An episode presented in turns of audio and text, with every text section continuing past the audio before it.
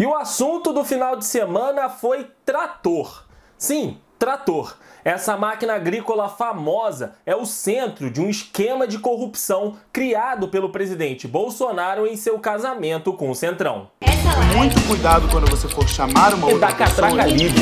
é Claro, notícias que aquecem o nosso coração. Olá pessoal, Andrei Matos aqui com vocês no Outros Giros. E para começar esse nosso vídeo, é claro, quero falar sobre trator com vocês. Segundo o site Trator Esperança, que é especializado no comércio de tratores e de peças, essas máquinas agrícolas, os tratores, eles podem ser classificados de dois jeitos simples. De acordo com o tipo do rodado, pela quantidade de rodas, ou se ele é um trator de esteira, ou por conformação, que traz três tipos de tratores: os industriais, os florestais e os agrícolas. Porém, eu acho que eles vão ter que atualizar esse post sobre os tipos de tratores, porque eles vão ter que incluir o novo tipo de trator que é o trator de congresso, criado pelo presidente Jair Bolsonaro. Isso porque o jornalista Breno Pires, do jornal Estado de São Paulo, publicou uma matéria no último final de semana com 101 documentos de deputados e senadores que comprovam um esquema paralelo de corrupção para aumentar a base do governo no Congresso. De acordo com a publicação, o presidente Jair Bolsonaro, no ano passado, criou um orçamento paralelo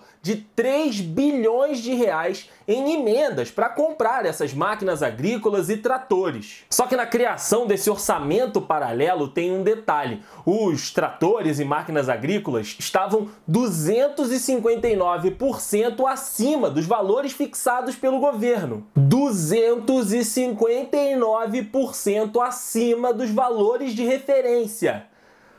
Meu Deus! Documentos obtidos pelo jornal Estado de São Paulo mostram que desde o ano passado, parlamentares governistas atropelaram as leis orçamentárias para obter os recursos direto da fonte e direcioná-los para os seus redutos eleitorais. Pela legislação, são os ministros que deveriam definir onde aplicar esses recursos. Mas aí você pode me perguntar, mas por que, André, a destinação dessa verba é tão polêmica? Por que, que isso é um caso de corrupção? Emenda parlamentar, todo governo faz. E é aí que eu te explico que mora o problema, porque não são emendas parlamentares. Essa é uma indicação informal, por baixo dos panos, é corrupção mesmo, para desviar os órgãos reguladores. E outra, só aliados do governo é que têm direito a essa verba. A oposição não chegou nem perto de fazer essas indicações. São 3 bilhões de reais do Ministério do Desenvolvimento Regional que não deviam estar sendo usados para isso, mas estão alimentando essa, esse esquema do presidente. E na matéria do Estadão do Breno, tivemos alguns exemplos de alguns parlamentares que abusaram dessa prática. Olha, para o deputado Lúcio Moschini, do MDB, o governo aceitou pagar 359 mil num trator que, pelas regras normais, somente liberaria 100 mil reais dos cofres públicos. O deputado acabou direcionando num total de 8 milhões de reais em emendas. Já os deputados do Solidariedade, Otaci Nascimento e Bosco Saraiva direcionaram 4 milhões de reais para Padre Bernardo, em Goiás, cidade cerca de 2 mil quilômetros dos seus redutos eleitorais, para máquinas agrícolas. Se a tabela do governo fosse considerada, essas emendas parlamentares não sairiam por mais de 2,8 milhões de reais. Olha o tamanho do superfaturamento. E entre os fãs dos tratores também estão o ex-líder do governo na Câmara, o Major Vitor Hugo, e o atual presidente da Câmara dos Deputados, o Arthur Lira. O Vitor Hugo, por exemplo, pagou pelo menos 500 mil reais a mais. Só que na matéria do Breno ele conseguiu checar e na realidade são 23 milhões de reais de sobrepreço. E desde que o Bolsonaro abraçou o Centrão, fez esse casamento, ele tem estado de fato com o bolso bem aberto,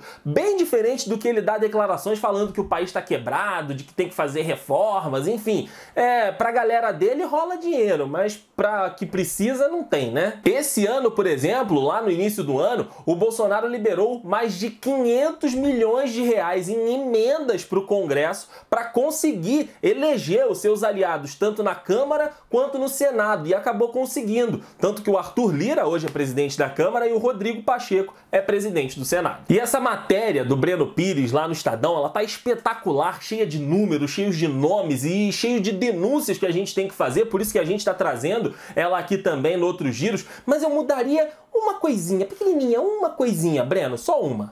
Tratoraço é um nome legal, é um nome imponente. Orçamento secreto também dá um, né, um clima de filme, dá um clima de documentário, um nome pá, muito legal, mas tem que dar o um nome certo para as coisas. Há algum tempo atrás, nós tivemos a denúncia de um grande esquema de corrupção que rolava no governo que ganhou o nome de mensalão, que eram de mensalidades e mesadas que deputados ganhavam, enfim, de empreiteiras, todo esse caso que você já entendeu. E agora nós temos aqui a oportunidade de dar o nome certo para esse escândalo de corrupção que está sendo formado e que está sendo denunciado do governo Bolsonaro. Então esse não é o tratoraço, não é o orçamento secreto. Esse aqui é o Bolsolão.